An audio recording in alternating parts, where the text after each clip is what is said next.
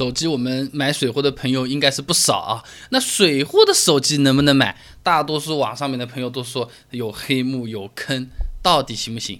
严格的说，水货手机这种美规车啊、欧规车啊，它不是不能买，但是买之前提前要算个账。你比如说，路虎发现神行。打个比方，比较合理的价格区间是二十一万到二十八万三千五。哎，决定买的时候要看清标牌，尤其是这个原产地。买之后根据自己的需要买车辆的质保险啊。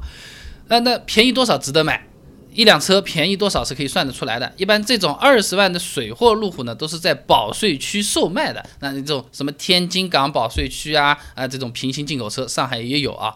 这里的水货其实不是真正的水货，就真的叫平行进口车。这两个概念是不一样的。它相当于是国外卖的车子直接进口到中国来，和水货手机有点像，但是这种是合法的。那像什么手机？港行手机。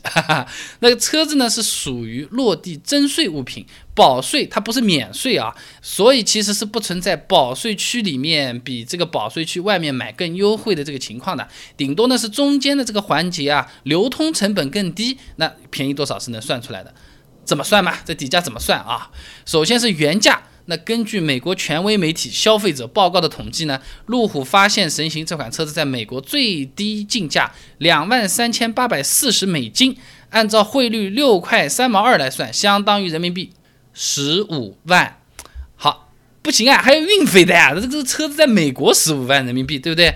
二十英尺运车集装箱能装两台车。啊，那么算上运费，从美国加州港口运到天津港，一共呢是九百六十美金，相当于人民币六千零六十八块钱，一辆车子三千块多一点啊。那么还有税，对吧？二点零排量的进口车呢，综合税率呢是百分之一百五十四啊，关税、消费税、增值税都在里面了啊。那么这个底价就是十六万乘以百分之一百五十四，再加上运费、杂费嘛，就是什么打单啊、拓印啊、PDI 啊、质检费啊这种，全部加上去，裸车最底价。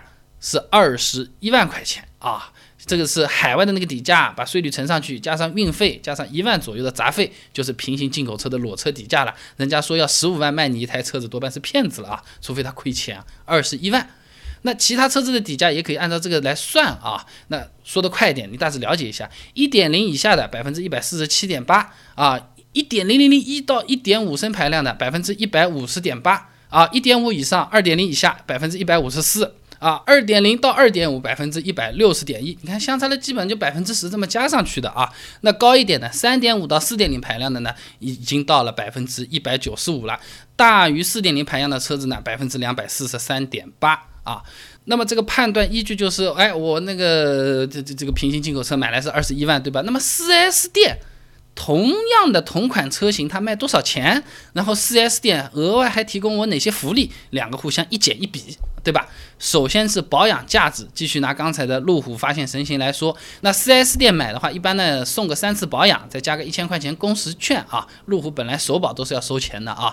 那么发现神行的保养费每次一千五，那服务价值的话算五千五百块钱，虽然有水分，我们按五千五算。然后送的东西嘛，一般来说，4S 店送个五千块钱油卡啊、贴膜啊、脚垫啊、行车记录仪啊，零零总总加起来八千块，也有水分啊。那么没什么水分的是什么呢？保修。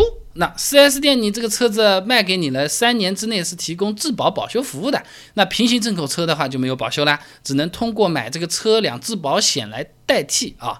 呃，这个不同于交强险和商业险啊，这个专门是用来替代 4S 店给你提供保修服务的这么一个险啊。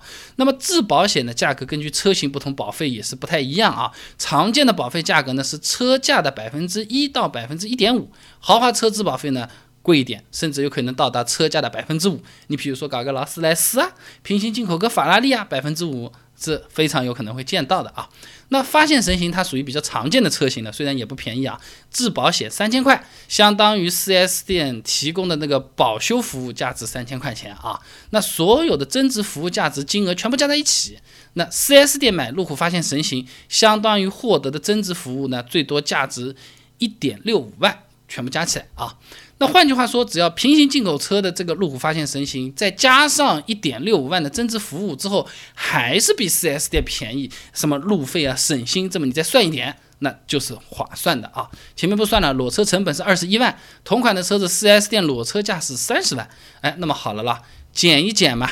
如果你这个车子在二十一万到二十八万三千五之间，这个车子就是值得买的。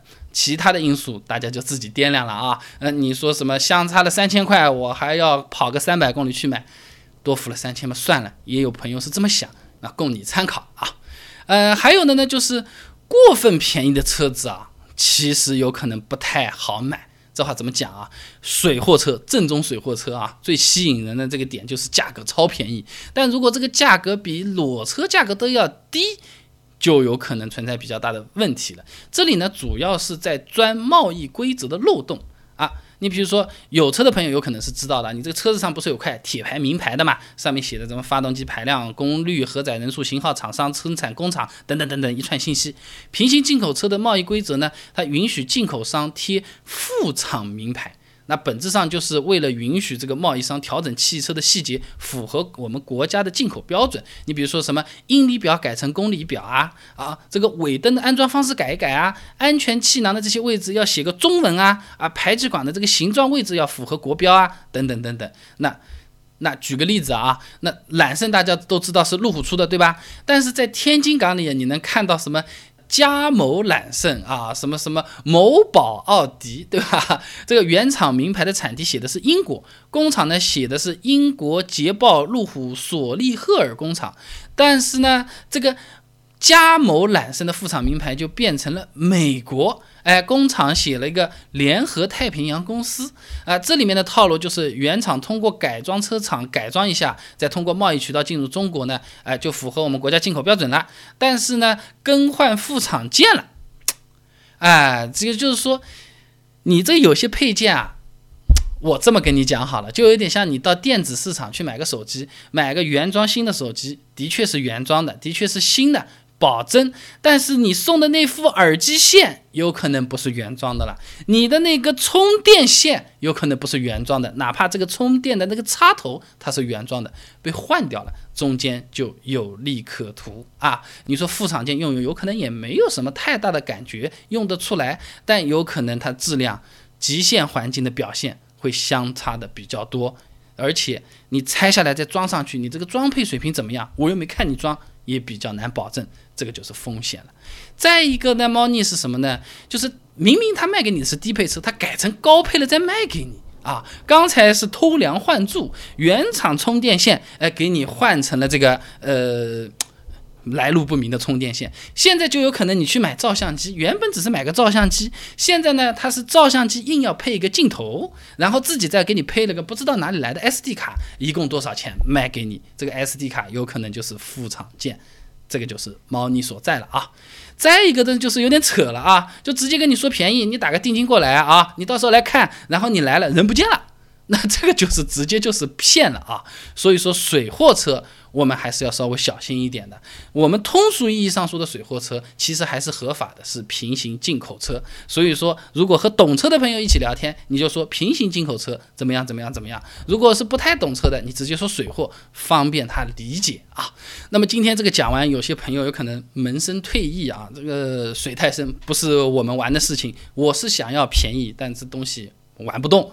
那有没有其他办法省呢？我又不想买二手车，新车有没有便宜的办法？有，库存车。